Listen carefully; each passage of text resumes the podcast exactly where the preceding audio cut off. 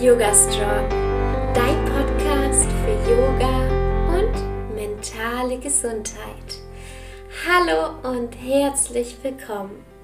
Ich bin Alexa Katharina und ich unterstütze Menschen dabei, Yoga in ihr Leben zu integrieren und nachhaltig an ihrer mentalen und körperlichen Gesundheit zu arbeiten. Sie ist Autorin, Mindset Coach und neunfache Box-Weltmeisterin. Ihr Name ist Rola El Halabi. Durch einen Schicksalsschlag änderte sich ihr ganzes Leben. Im April 2011 wurde sie von ihrem Stiefvater in der Kabine niedergeschossen. Von diesem Attentat hat sie nicht nur körperliche Narben erhalten, sondern auch mentale. Und ich freue mich riesig, dass sie heute mit mir über mentale Gesundheit und ihren Weg spricht. Rola, vielen, vielen Dank, dass du heute da bist. Ich freue mich total. Wie beschreibst du dich denn selbst? Wer bist du? Hallo, liebe Alexa. Erstmal danke für die Einladung. Wie beschreibe ich mich? Und wahrscheinlich auch noch in kurzen Sätzen. Ich würde mich als eine sehr starke, selbstbestimmte Frau bezeichnen, die aber trotzdem das Herz am rechten Fleck hat, ähm, nah am Wasser gebaut, trotz der krassen Stärke und ähm, auch sehr empathisches, wenn ich das so ganz kurz und knapp beschreiben sollte. Danke dir. Ja, sehr schön beschrieben. Ja, wir sprechen heute über das Thema mentale Gesundheit, mentale Schwierigkeiten, über deinen Weg. Und weißt du, was ich gestern gemacht habe? Ich habe einfach mal in eine Gruppe gefragt, hey, was würdet ihr denn Rola fragen? Und dann kam gleich als erste Antwort, hey, sprich sie aber nicht auf ihren Weg an. Über mentale Schwierigkeiten sollte ich auch nicht mit dir sprechen, weil das ein absolutes Tabuthema ist. Okay. Bist du damit? Ich fand das so spannend, dass das die erste Antwort war. Und du weißt, ähm, haben wir davor auch schon gesprochen, ich liebe es, über mentale Tabuthemen zu sprechen. Wie stehst du dazu? Ach, ich finde, das war, das ist doch ausschlaggebend gewesen für meinen Weg. Ähm, weißt du, ich sag immer, die Ärzte konnten mich körperlich wieder zusammenflicken, aber da oben die Software in meinem Kopf, diese mentale Einstellung, Gesundheit, diese Stärke, die, die ich an den Tag legen musste, die war ja ausschlaggebend, dass ich überhaupt wieder auf die Beine gekommen bin. Und ähm, von daher finde ich es ganz, ganz schade, dass Menschen sich da nicht trauen, solche Themen anzusprechen oder auch Menschen, die so krass verletzt wurden wie ich, nicht darauf anzusprechen. Da bin ich das komplette Gegenteil. Also ähm, wenn ich mit jemandem irgendwie zusammenstoße und halt dann mitbekomme, okay, die Person hat XY erlebt, was extrem an die Psyche gegangen ist, dann ist das meine erste Frage. Also da siehst du halt so, jeder geht von sich aus und ähm, ich bin da super offen damit, mit diesen Themen. Und das ich finde es sehr wichtig, das anzusprechen. Mhm, ich auch. Denn mentale Gesundheit sollte kein Tabuthema sein und sie geht uns alle an. Ola, welche Lebensereignisse haben dich denn zu dem Menschen gemacht, der du heute bist? Es waren einige, die mich geprägt haben und das Krasse dabei ist, das mögen viele wahrscheinlich oder mag für viele jetzt überraschend sein, es waren nicht meine Erfolgsmomente, die mich geprägt haben, sondern es waren tatsächlich die sehr, sehr, sehr harten, gemeinen, schmerzhaften Momente, die mich zu der Person gemacht haben, die ich heute bin. Natürlich haben meine erfolgreichen Momente auch einen Teil dazu beigetragen, aber der ist so minimal, weil aus den schönen Erfolgen, aus den ähm, tollen Situationen lernen wir nichts. Also wir lernen meistens bei Schmerzpunkten, in Tälern lernen wir, also so sind wir konditioniert, wir Menschen. Und ähm, ich würde sagen, es hat schon sehr, sehr jung angefangen. Der Verlust meines leiblichen Vaters damals, der uns einfach verlassen hat, hat mich sehr geprägt. Ich bin dann sehr schüchtern geworden, zurückgezogen, ultrasensibel, habe null, null, ich war irgendwie gar nicht da. Also ich war nur anwesend körperlich, aber man hat mich nie wahrgenommen. Und ähm, in der Schule wurde ich dann dadurch gemobbt. Das hat mich auch sehr stark geprägt. Und ähm, dann diesen Werdegang, den ich in meinem Sport hingelegt habe. Ich war ein kleines Mädchen, bin in so eine Männerdomäne, Boxsport in den 90er Jahren. Das ist ja nicht zu vergleichen mit jetzt. Weißt du, wenn die Mädels jetzt ins Boxgym gehen, dann haben sie vier, fünf andere Mädels im gleichen Alter, wo sie einfach Spaß haben. Und ich bin halt in so eine stinkende Boxbude gegangen, wo da Männer waren über 18, die sich die Rübe eingeschlagen haben. Und ich als neunjähriges Mädchen musste mich da zurechtfinden, was ich am aller, allerwichtigsten fand für meinen Erfolg, diese Abhärtung, die ich halt von klein auf ähm, genießen durfte, die hat mich auch wirklich stark gemacht. Also da konnte mir dann keine Gegnerin im Boxring irgendwann diese Paroli bieten, die mir die Jungs oder die Männer im Training geboten haben. Das heißt auch hier diese Härte, diese Stärke, dieses ständig an seine Grenzen rangetestet werden, ständig die Komfortzone verlassen müssen. Und das habe ich ja meine komplette Jugend gemacht. Auf und ab, dieser Widerstand der Gesellschaft, äh, lern doch was Gescheites, Frauen gehören in die Küche und nicht in den Boxring, auch in der Presse. Also damit auch klarzukommen, hat mich sehr geprägt. Und ähm, dann natürlich eben auch der, der, der bekannteste Vorfall meines Lebens, eben der, das Attentat am 1. April, wo ähm, mein Vater viermal auf mich geschossen hat. Das war natürlich dann so die, die, die Krönung des Ganzen. Das war halt so die allergrößte Prüfung, würde ich sagen. Und ich wäre heute nicht diese starke, glückliche, erfüllte Frau, erfolgreiche Frau auch, wenn ich nicht diese ganzen schlimmen Sachen erlebt hätte. Mhm. Danke dir für deine Offenheit. Es ist jetzt fast zwölf Jahre her mit dem Attentat. Wie ging es da für dich mental weiter? Also anfangs, als das passiert ist, ähm, bin ich ja komplett zusammengebrochen. Also ich war immer mental sehr, sehr fit, sehr stark. Ähm, ich habe meine Kämpfe nie durch ultra starkes Talent gewonnen oder weil ich körperlich so eine krasse Verfassung hatte oder so im Vergleich zu meinen Gegnerinnen. Aber ich hatte immer eine sehr, sehr, sehr heftige mentale Stärke. Also ich konnte immer in den größten Stresssituationen in meiner Karriere, also in den Boxringen, meine Leistung abrufen. Ich habe mich nie vom Weg abbringen lassen, auch wenn ich in einer Arena gekämpft habe, wo 8000 Leute mich ausgebuht haben, den kompletten Kampf über, ähm, habe ich mich nie von meiner Marschroute abbringen lassen. Ich war mental immer fit. Ich habe gegen Widerstand ankämpfen können. Und das, das war nie mein Problem. Aber als es dann am 1. April passiert ist, war das dann auch für die starke Rolle einfach eine Nummer zu groß. Ich bin dann extrem in mich, wie, wie sagt man, in so, ja, ich bin zusammengebrochen, mhm. vor allem psychisch und mental, weil die Narbe viel, viel schlimmer gewesen ist als die körperlichen Narben. Ich hatte zwar vier Schussverletzungen und ein komplett zerfetztes Knie, wo alle Bänder kaputt waren, aber die Schmerzen, die waren ein Scheiß dagegen zu dem, was ich halt psychisch durchgemacht habe, was ich jede Nacht erlebt habe mit den ähm, mit den Albträumen, dass mein eigener Vater das gemacht hat. Also auch diese dieser Vertrauensverlust, den ich plötzlich hatte von heute auf morgen in die Menschheit. Also ich habe niemandem mehr vertraut. Ich habe Angst gehabt, mich zu binden an irgendwelche Menschen, Menschen an mich ranzulassen. Und dieser Druck, der war enorm, enorm. Ich bin, habe mich auch extrem angepasst meinem Umfeld. Also ich sage heute, Umfeld gewinnt immer. Dein Umfeld gewinnt immer. Du bist am Schluss ein Abklatsch deines Umfelds. Und mein Umfeld zu dem Zeitpunkt war halt leider Gottes nicht gut weil die Menschen nur voller Angst waren, Hoffnungslosigkeit, Wut, Hass, Unverständnis. Das war natürlich halt meine Familie, die, die damit nicht klarkommen konnten, was auch absolut normal ist, also was jetzt kein äh, Vorwurf ist. Ich wüsste auch nicht, wie ich in so einer Situation damit das handeln würde. Die waren halt total hilflos und die haben das halt extrem ausgestrahlt und ich habe es angenommen. Und ich habe mich dann in so eine Art Opferdecke versteckt, die komplette Zeit habe mich aufgegeben, habe alles akzeptiert, was man mir gesagt hat. Ja, du wirst nie wieder laufen, wir werden dir deine Füße versteifen, du wirst mit äh, so einem Gehstock gehen müssen, du brauchst künstliches Kniegelenk, deine Hand wird komplett verkrüppelt sein, du musst mit links lernen zu lesen, äh, zu lesen, zu schreiben, zu essen, deinen Hosenknopf zuzumachen, deine Füße, deine Schuhe anzuziehen, also alles plötzlich umlernen, solche Aussagen. Und ich habe die einfach akzeptiert und habe dann gesagt, so, ja, okay, das ist halt mein Schicksal und bin extrem in Selbstmitleid versunken. Und das, das ging schon einige Wochen. Also ich habe das auch genossen, dieses mal schwach sein, weil ich das auch nie zugelassen habe in meinem Leben.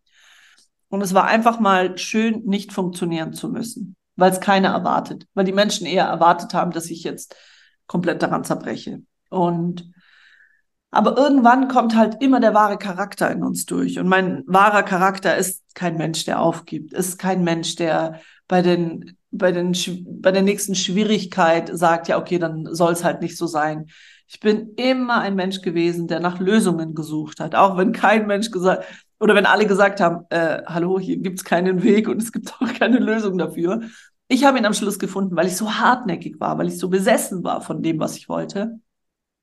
Und dieser Charakter kam dann langsam wieder zum Vorschein, weil sich auch da meine Kulisse wieder verändert hat. Mein Umfeld hat sich verändert. Ich habe eine Physiotherapeutin an die Seite bekommen, die ultra Power hatte, die sehr optimistisch war, die mir so einen Arschtritt verpasst hat, so nach dem Motto, ich hatte gar keine Wahl, irgendwie hier rumzuheulen, so nach dem Motto, heul jetzt leise und wir machen da trotzdem weiter. Du darfst heulen, ja, aber das darf dich nicht aufhalten. Und ähm, da kam dann so die, die, die wahre Rola wieder zum Vorschein. Und da habe ich auch wieder die Kraft gefunden, an das Gute zu glauben, wieder optimistisch zu sein und nach vorne zu blicken. Mhm. Ja, wenn ich an dich denke, denke ich auch an Eigenverantwortung.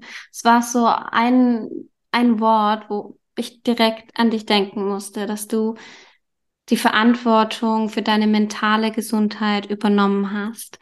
Was hat dir dabei geholfen, außer dass jetzt jemand von außen gesagt hat, hey, komm, wir ziehen das durch, ja, was mega inspirierend hat. Er ist, was hat dir noch geholfen, um deine mentale Gesundheit wieder in deine Hand zu nehmen? Also hauptsächlich war es, war es wirklich meine Vergangenheit, weil ich in dem Moment, wo, wo ich dann einfach so mal wieder mit einem anderen Blickwinkel das Ganze betrachtet habe, habe ich mir folgende Frage gestellt. Und zwar, wollte ich mit 14 Jahren, habe ich Regina Halmich damals gesehen, die deutsche Boxikone, und wollte Weltmeisterin werden.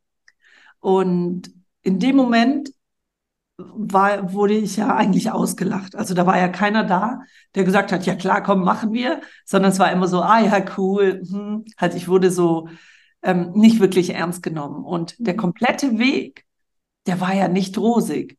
Und es gab viele, viele Momente, viele, viele Umstände, die mir eigentlich gesagt haben, hör jetzt auf, schlag einen anderen Weg ein. Und ich habe aber immer die Antwort auf diese Umstände gegeben. Das heißt, ich habe mein Leben immer selber in die Hand genommen, egal in welche Richtung das Schicksal mich geführt hat. Ich habe dem Schicksal mal eine, eine andere Richtung vorgeschlagen, weil ich einfach eigenverantwortlich gehandelt habe und nicht immer den Umständen die Schuld gegeben habe, sondern gesagt habe, okay, die Umstände sind manchmal unberechenbar, aber was wir ja daraus machen, ist immer unsere Verantwortung. Und ähm, dann habe ich mir in dem Moment diese Frage gestellt, okay, diese kleine Rola damals, diese kleine Persönlichkeit hatte so einen Riesentraum und hatte so einen steinigen Weg und so viele Hürden, die sie gemeistert hat. Warum soll diese große Rola jetzt mit der noch größeren Persönlichkeit diese Umstände nicht auch meistern. Also ich habe es mir ja selber schon so oft bewiesen gehabt im Leben. Und das ist das, was uns allen manchmal fehlt, dieser Blick in die Vergangenheit, aber indem wir das Positive suchen. Wir neigen oft dazu, ähm, in die Vergangenheit zu, zu, zu blicken und ähm, die schlimmen, äh, uns an die schlimmen Momente zu erinnern, uns an unsere Fehler zu erinnern und so Sachen zu sagen wie, ja, hätte ich damals das gemacht, wäre das und das nicht passiert. Also hier so extrem viele Schuldgefühle, die aufkommen. Und wenn wir aber einfach mal diesen positiven Blick in die Vergangenheit wagen, der uns dann bewusst macht, wie toll wir sind, wie stark wir sind, wie viele Aufgaben wir gemeistert haben, weil wir uns nicht haben unterbuttern lassen, sondern weil wir gesagt haben, nein, es ist mein Leben, es ist meine Verantwortung, ich nehme das in die Hand und mach das. Und wenn wir, umso öfter wir das machen, ganz bewusst, umso stärker werden wir einfach im Hier und Jetzt, weil es, weil wir so diese Beweise haben, dass wir nicht, dass wir größer sein dürfen, als wir uns selber einreden. Und das war damals der Schlüssel, dass ich gesagt habe, okay, ich habe ich habe immer den Umständen die Stirn geboten und ich habe immer gewonnen, egal wie es ausging. Es ist nicht immer so ausgegangen, wie ich es mir ausgemalt habe, aber ich war danach immer in einer besseren Situation als zu dem Zeitpunkt des Umstandes. Und das ist pure Eigenverantwortung. Und dann habe ich gesagt, okay, es mag ja schön und gut sein, dass Experten und Ärzte sagen, ja, es geht nicht, aber die, das, dieses, es geht nicht, basiert ja nur auf Fakten. Und es gab halt noch nie eine Boxerin, die angeschossen wurde und danach wieder in den Boxring gekehrt. Das heißt, die haben diesen Fakt gibt's ja noch gar nicht. Das heißt, ich könnte es doch einfach mal probieren, um und ich bin mir sicher, dass wenn heute, toi, toi, toi, ich wünsche es niemandem auf der Welt, aber wenn noch einmal, noch mal sowas passiert, dann wird keiner zu dieser Boxerin sagen, ja, vergiss es. Weil ich bin diejenige gewesen, die es einfach gezeigt hat, dass es möglich ist. Und es basiert immer alles auf Beweise und auf Fakten. Und die Ärzte und die Experten hatten halt leider, die haben es ja nicht böse gemeint, aber die hatten keine Fakten, dass es, dass so etwas möglich ist. Und da habe ich gesagt, okay, ich probiere es einfach. Ich mach's. So inspirierend. Danke dir. Danke. Welche, welche Tools hast du denn für dich dann genutzt? Also was hast du, hat deiner mentalen Gesundheit gut getan? Was waren so die Tools wie zum Beispiel ähm, Routinen oder ähm, Dinge, die du in dein Leben integriert hast, damit du dir so ein Auffangnetz schaffst und wieder stärker wirst? Also schau mal, Alexa, ich bin jetzt heute seit ungefähr drei, dreieinhalb Jahren in der Coaching-Szene unterwegs und habe gelernt, dass es so Tools gibt und Werkzeuge und wenn du dich an den und den Plan hältst, dann verbesserst du dich. Aber zu dem Zeitpunkt, als ich in dieser Situation gesteckt habe, hatte ich davon keinen blassen Schimmer. Ich habe sehr, sehr viel oder eigentlich alles intuitiv gemacht. Ich habe das nicht nach einem roten Faden oder nach einem Schema. Ich hatte auch kein kein Mentalcoach oder so zu der Zeit. Ich hatte nicht mal psychologische Behandlung. Also ich wollte keine psychologische Behandlung, weil mir das nicht gut getan hat. Ich habe das probiert gehabt und ich habe extrem viel nach meinem Gefühl, nach meiner Intuition gehandelt. Ich habe ganz, ganz schnell gelernt, Dinge, die mir nicht gut tun, Menschen, die mir nicht gut tun, ähm, Sachen, Orte, die müssen einfach radikal erstmal weg, weil ich nicht in, in der Lage war, das Weißt, heute bin ich nicht mehr so radikal. Heute cutte ich nicht einfach so eine Beziehung, wenn sie mir nicht gut tut, sondern ich finde da schon meinen Weg, weil ich schon stark genug bin, dass ich mich davon nicht unterkriegen lasse. Aber damals war ich extrem schwach und da musste ich so einen radikalen Schnitt machen. Und mhm. ähm, was mir extrem geholfen hat damals, war tatsächlich mein Umfeld. Also ich habe mich nicht mit den Menschen umgeben, die gesagt haben, ja, das funktioniert nicht. Weil wir, wir sind ja unsere größten Kritiker und wir haben immer unsere Selbstzweifler, die ganz schnell an der Tür klopfen, wenn einfach mal nicht so etwas nach Plan läuft. Und wenn du dann zusätzlich noch im Außen die Menschen hast, die genau so ticken, die die ganze Zeit negativ sind, die dir sagen, ja, aber es ist doch viel zu schwer und viel zu hart und mach doch lieber was anderes, das, das, das kann dich nicht vorwärts bringen. Und ich habe sehr schnell gelernt, ich brauche die Menschen, die genauso verrückt sind wie ich und an meinen Traum glauben, auch wenn sie, wenn sie nicht wissen, ob es klappt, aber einfach mit mir so unterstützend diesen Weg geben, gehen, die mir nicht sagen, wie schwierig das sein wird, weil ich weiß das selber. Ich brauche niemanden, der mir das sagt, die mich aber aufbauen, die mich motivieren. Und das war wirklich tatsächlich der größte Schlüssel dass ich ähm, das so lange, weil es war ja ein sehr, sehr, sehr steiniger Weg, bis ich wieder wirklich zu meiner alten Kraft gefunden habe, ähm, zurückgefunden habe. Also das war ein sehr harter Weg und das Umfeld war mitunter das Stärkste. Und natürlich waren so Dinge wie Routine schaffen. Klar, aber die hatte ich ja immer. Also ich, mein Sport war immer routiniert. Ich habe ja nicht heute trainiert und morgen mal nicht, sondern ich war ja jeden Tag zwei bis dreimal im Training. Das heißt, in meine alten Routinen wiederzufinden, ging sehr, sehr schnell für mich. Mhm. Es war eher diese mentale Einstellung, diese Kraft zu sagen, ich gehe jetzt weiter durch den Schmerz, weil ich hatte viel Schmerz erlitten, viel körperlichen Schmerz und seelischen. Und jetzt dieses Bewusstsein dafür zu schaffen, zu sagen, ich gehe jetzt den Weg, obwohl ich weiß, das wird so krass verdammt viel wehtun. Ich werde mich so vielen Schmerzen, so vielen Situationen stellen müssen. Beispiel, ich konnte ja nicht mehr in eine Umkleidekabine gehen. Als es damals passiert ist in Berlin, ist das in einer Boxumkleide gewesen. Und ich bin, ich habe wieder das Training aufgenommen und ich habe mich nicht in der Umkleide umziehen können. Ich bin nicht rein. Ich bin schon umgezogen von zu Hause ins Training, habe trainiert und bin wieder nach Hause. Ich bin nicht in die Umkleide, ich bin nicht in die Dusche, ich bin nicht ins Klo, weil ich keine kleinen Räume ertragen konnte und wo ich die Tür zumachen musste. Das ging nicht. Mhm. Und mir war das bewusst, ich muss mich dem stellen. Und wenn ich wieder in den Boxring will, dann muss ich wieder in so eine scheiß Umkleidekabine rein. Und es wird für mich schlimmer sein als der Boxkampf an sich. Und dieses Bewusstsein zu schaffen, okay, boah, das wird jetzt ein harter Weg und diese Stärke auch aufzuweisen, zu sagen, ich mach's trotzdem. Das war schon sehr, sehr hart. Aber ich habe nach keinem Schema gearbeitet, weil, wie gesagt, damals gab's diese Coaching-Welt und dieses ganze Wissen, auf das wir ja heute Gott sei Dank zugreifen können, ähm, das, das gab es für mich nicht. Mhm. Und ähm, ja, ich habe ja dann meine Karriere beendet, sehr, sehr erfolgreich und es hat alles gepasst, aber es war viel mehr Schein als Sein.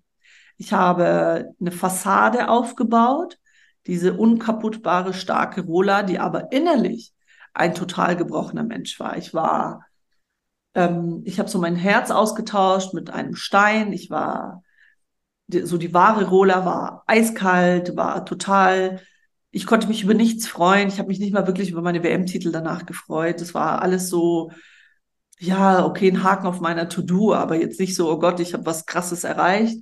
Ich war sehr, sehr, sehr abgekühlt und bin dann auch in eine starke Depression danach gefallen. Bin dann auch ins Ausland gezogen und ähm, habe mich komplett abgeschottet, Social Media, alles gelöscht, keine Interviews mehr angenommen, keine Vorträge mehr gehalten. Ich wollte einfach meine Ruhe und bin dann extrem, extrem in die Depression gefallen, weil dann kommen halt diese bösen Geister und mhm. klopfen an und sagen, okay, jetzt hast du Zeit für uns, jetzt verarbeite uns mal.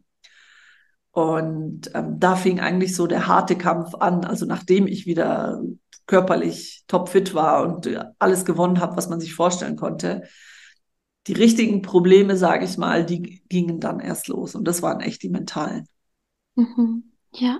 Wie, wie bist du dann ähm, weitergegangen? Wie hast du weitergemacht, wo du gemerkt hast, hey, mir geht's jetzt nicht so gut und ich finde das ähm, so stark, dass du gesagt hast, hey, ich gehe einfach jetzt wieder ins Training und ich versuche das äh, da wieder in einen Umkleideraum zu gehen und das ist so stark und das ist so greifbar auch.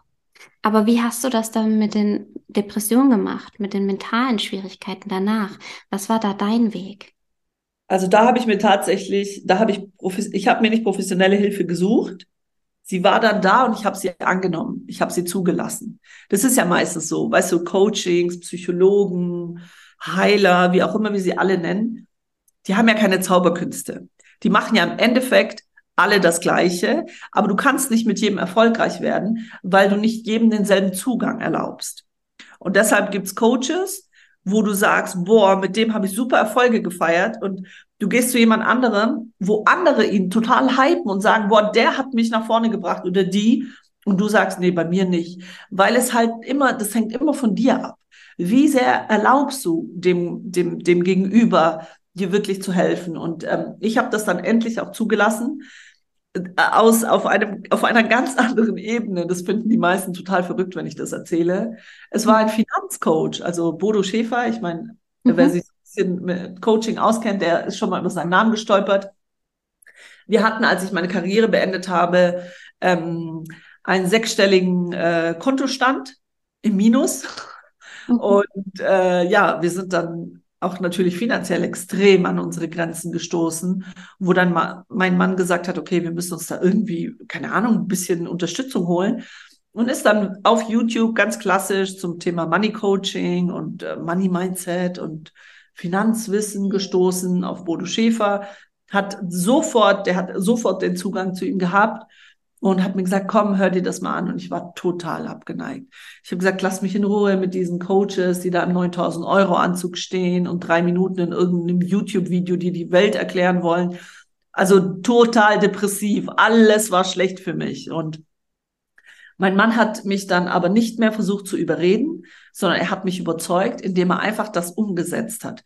Der hat angefangen, Journale zu schreiben, Dankbarkeitsjournal, Erkenntnisjournal, ähm, Finanzjournal, Erfolgsjournal, also wirklich sich mit sich und seiner Persönlichkeit auseinander. Das hatte nichts mit Finanzen zu tun, eigentlich das Coaching, sondern vielmehr mit seiner Persönlichkeit und seinem Mindset. Und äh, plötzlich merke ich so nach einigen Monaten, ähm, okay, wir verdienen nicht mehr, wir geben nicht weniger aus, aber wir haben mehr Geld auf dem Konto als sonst. So, hä, irgendwie muss das ja Früchte tragen, was der da mit diesem komischen Coach da macht. Und dann habe ich mir das mal angeschaut und ähm, ja, habe einfach gemerkt, hey, das ist kein Hokuspokus, das ist einfach Hand und Fuß, was er da sagt. Und es ist eine geile Mischung bei ihm zwischen Strategie und Energie. Und das ist für mich immer ganz, ganz wichtig. Ich finde ja dieses Thema Spiritualität und Achtsamkeit und Energiearbeit super, super wichtig. Aber ich bin dann auch trotzdem der Mensch, der sagt, okay, aber gibt es da auch irgendwie ein bisschen Strategie dahinter? Ich mhm. brauche diesen roten Faden. Und ähm, diese Ergänzung hatte er, also es war gigantisch. Und ähm, ja, da habe ich angefangen erstmal mit Finanzwissen, Finanzcoaching, was aber ganz, ganz schnell viel, viel mehr in die, in den Bereich, Bereich Life-Coaching ging. Es ging dann um Themen wie Vergebung, es ging um Themen wie ähm, Fülle, Sinn suchen, was ist der Sinn deines Lebens? Also hatte gar nichts mehr mit Geld zu tun. Und ähm, das hat mein komplettes Leben verändert. Also die letzten, die Entwicklung, die ich in den letzten drei Jahren gemacht habe, hat dazu beigetragen, dass ich heute so stark bin. Das war nicht der 1. April, das war auch nicht der, die Zeit danach. Das sind so kleine Bruchteile gewesen, die dazu geführt haben. Aber die richtige Transformation habe ich wirklich erst durch das Coaching der Persönlichkeitsentwicklung erlebt. So schön, Persönlichkeitsentwicklung und so, so wichtig für jeden Menschen. Rula, was bedeutet für dich persönlich Erfolg? Erfolg ist extrem relativ. Erfolg heißt für mich einfach ähm, Freude zu haben an dem, was du tust und ähm, auch deine persönlichen Ziele zu erreichen. Also ich bin, ich bin zielorientiert. Ja, das liegt natürlich an meinem Leistungssport. Ich bin kein Mensch, der irgendwelche Dinge macht, weil sie einfach Spaß machen. Ich brauche immer so dieses Thema, okay, aber irgendein Ziel muss ja dahinter stecken. So, so muss ja auch nicht jeder sein, aber für mich so definiere ich Erfolg, dass du deine persönlichen Ziele und wie groß die sind und in welchem Bereich, das spielt absolut keine Rolle, ähm, dass du die erreichst und dass du trotz allem immer Spaß hast an dem, was du machst, dass du dich nicht zwingen musst, einen Job auszuüben, der dich eigentlich ankotzt, den du nur machst, weil du irgendwie deine Miete davon bezahlen musst. Wenn du das schaffst, ähm, de deinen Tag zu füllen mit Dingen, die dir Spaß machen, dann bist du für mich erfolgreich. Es hat nichts mit deinem Kontostand zu tun oder mit deinem Lebensstil, sondern einfach mit dem, was du machst, mit der Aufgabe. Cool, danke dir. Ähm, bevor wir jetzt dazu kommen, was du heute eigentlich alles so machst, nochmal ins Detail und wo man dich findet, ähm, wollte ich dich noch fragen, ob du so drei Tipps hast, für mentale Stärke. So drei To-Go-Tipps, die man, die jeder Mensch für sich anwenden kann und direkt umsetzen kann. Äh, yes, Tipp Nummer eins ist, an seinem Selbstvertrauen zu arbeiten. Weißt du, mentale Stärke brauchst du in einer Krisensituation. Mental stark musst du nicht sein, wenn alles gut läuft, sondern wenn gerade eine Herausforderung ansteht, dann musst du mentale Stärke beweisen. Und wenn du dir selber nichts zutraust, dann wirst du die Herausforderungen nicht meistern können. Aber wenn du ein starkes Selbstvertrauen hast, das ist dieses Gefühl ähm, zu haben, okay, das Problem oder Herausforderung ist gerade riesig, ich habe keinen blassen Schimmer, wie ich das schaffen werde, aber ich weiß, dass ich es schaffen werde, dass ich Wege finde, es zu schaffen, dann, ähm, dann wirst du dich auch trauen, so, dich zu stellen, sage ich mal. Das heißt, einmal an seinem Selbstvertrauen zu arbeiten und auch hier, das geht nicht von heute auf morgen, das ist ein Prozess. Ein kleines äh, Tool ist immer das Erfolgsjournal, was ich mache. Mach dir jeden Tag drei bis fünf Erfolge bewusst. Das müssen keine Heldentaten sein, aber fokussiere dich in deinem Leben auf, da, auf Erfolg, was du gemacht hast heute. Und auch wenn es nur ist, hey, ich habe jemanden zum Lachen gebracht, ich habe mich an meine Routinen gehalten, ich habe meiner Nachbarin den Einkauf hochgetragen, also habe jemandem geholfen, ich habe mich, keine Ahnung, ich habe den Wecker sofort äh, ausgemacht und bin aufgestanden. Also mach dir bewusst, was für ein erfolgreicher Mensch, wie viele tolle Sachen du heute gemeistert hast. Das ist jetzt so ein kleines Tool zum Thema Selbstvertrauen. Aber Selbstvertrauen ist so für mich der Motor von mentaler Stärke. Und ähm, dann natürlich dieses Thema Eigenverantwortung. Bodo Schäfer sagt immer, sei ein Adler, keine Ente. Also quack nicht ständig rum und bejammere dein Leben und bemitleide dich selber und oh Gott, die Umstände. Hab keinen Fokus auf die Umstände und auf die Probleme, sondern such nach Lösungen. Ähm, dein Leben ist deine Verantwortung. Schieb nicht die Schuld den anderen zu, weil somit gibst du die komplette Kontrolle ab ähm, du hast immer das Zepter in der Hand, egal was passiert. Und auch bei so ganz krassen Sachen, weißt du, da, da bringe ich auch gerne ein Beispiel. Ähm, mir ist das Schlimmste passiert, was ich mir habe vorstellen können. Und ich bin aber heute nicht hier wegen dem, was mir passiert ist. Das heißt, ich bin nicht wegen dem Umstand hier, sondern ich bin wegen meiner Antwort hier. Ich hätte ja auch anders antworten können. Ich hätte ja auch sagen können, okay, ich ergebe mich meinem Schicksal und ähm, fertig. Ich führe einfach ein komplett anderes Leben. Ich gehe ich geh nicht in den Kampf und probiere es. Das heißt, da hätte ich eine andere Antwort gegeben und hätte auch jetzt ein anderes Ergebnis. Das heißt, dein Leben ist deine Verantwortung, egal was dir passiert. Und um mental stark zu werden oder zu sein, müssen wir gucken, dass wir in allen Lebensbereichen eigenverantwortlich handeln.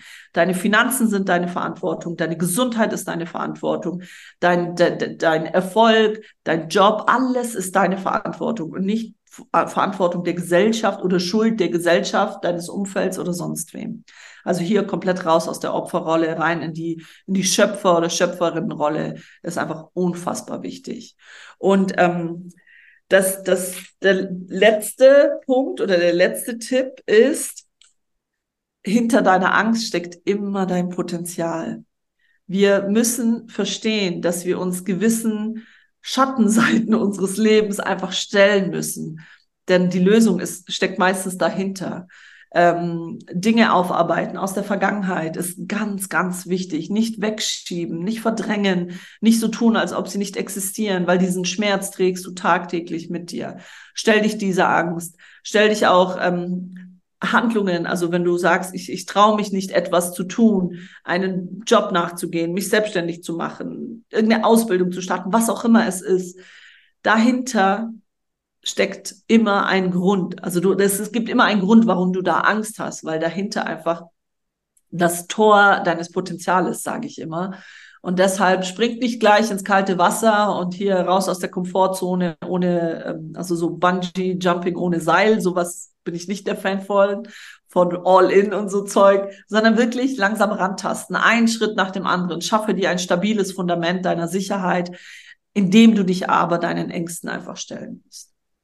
Das sind so die drei Tipps, die ich jetzt mitgeben würde. Danke, so gute und motivierende Tipps.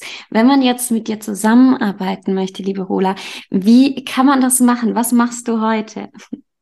Also heute bin ich Live-Coach und habe mich tatsächlich äh, vor einigen Monaten dafür entschieden, mich auf die Ladies zu spezialisieren, also wirklich Zielgruppe Frauen und Hauptthema ist Selbstbewusstsein.